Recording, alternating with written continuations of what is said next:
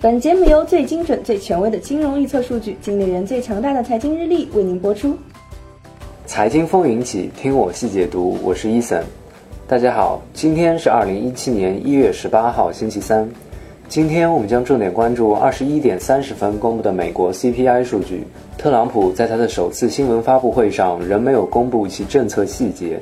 令市场大失所望。美国这位即将上任的总统将如何兑现自己的诺言，将成为全球市场关注的焦点。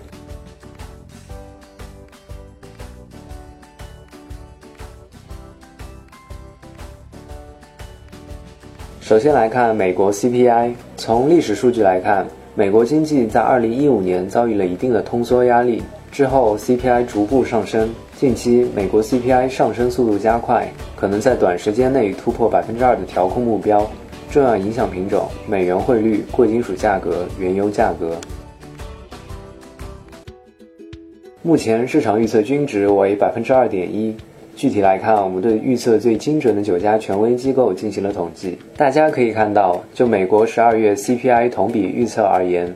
法信银行的预测值为百分之二，其余八家机构的预测值为百分之二点一。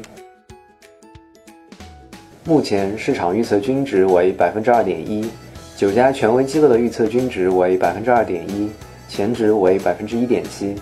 市场和权威机构预测均高于前值，表明市场预期美国十二月 CPI 同比将有所上升。从结果看，这将利多美元，利空原油和贵金属。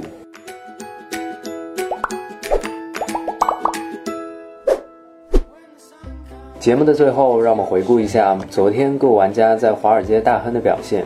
财富榜中，手机尾号为七八四九的陈先生以百分之二百零四的日收益高居榜首，而手机尾号为七三六二的赵先生则亏损百分之九十，惨烈剁手榜首位。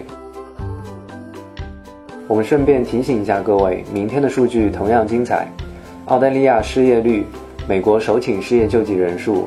美国 eia 每周原油库存等重要数据将陆续公布。